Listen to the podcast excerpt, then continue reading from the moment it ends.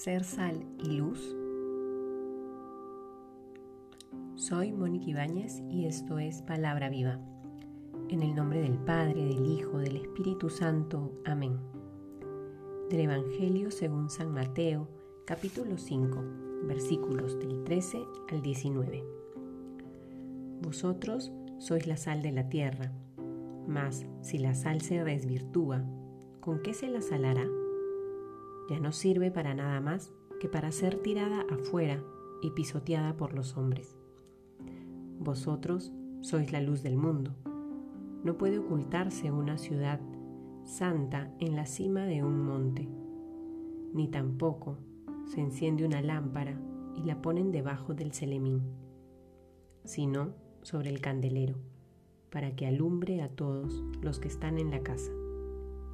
Brille así vuestra luz delante de los hombres, para que vean vuestras buenas obras y glorifiquen a vuestro Padre que está en los cielos. No penséis que he venido a abolir la ley y los profetas. No he venido a abolir, sino a dar cumplimiento. Os lo aseguro, mientras duren el cielo y la tierra, no dejará de estar vigente ni una i ni una tilde de la ley sin que todo se cumpla. Por tanto, el que traspase uno de estos mandamientos más pequeños y así lo enseñe a los hombres, será el más pequeño en el reino de los cielos. En cambio, el que los observe y los enseñe, ese será grande en el reino de los cielos. Palabra del Señor. Queridos hermanos, el día de hoy estamos celebrando la memoria de San Justino Mártir y la liturgia nos propone este texto del Evangelio según San Mateo, donde podemos comprender un poco más a qué estamos llamados los cristianos y descubrir en la vida de San Justino cómo vivió el Evangelio hasta el punto de dar su vida por la fe, por esa fe que defendió hasta el final. Se nos invita entonces a ser sal, a ser luz, a cumplir la ley que el, Señor Jesús nos comunica, a, a observar la ley y a enseñarla. El mismo Jesús nos dice, no hay que traspasar ni uno de esos mandamientos, así fueran pequeños. Hay que enseñar la ley con todo lo que esto implica.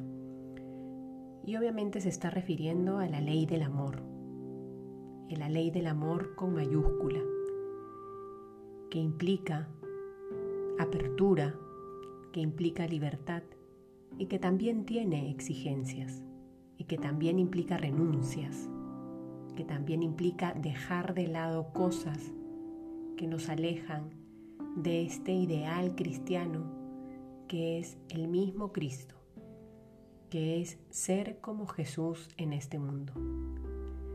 Creo que el texto nos da luces para comprender cuál es la misión del cristiano hoy.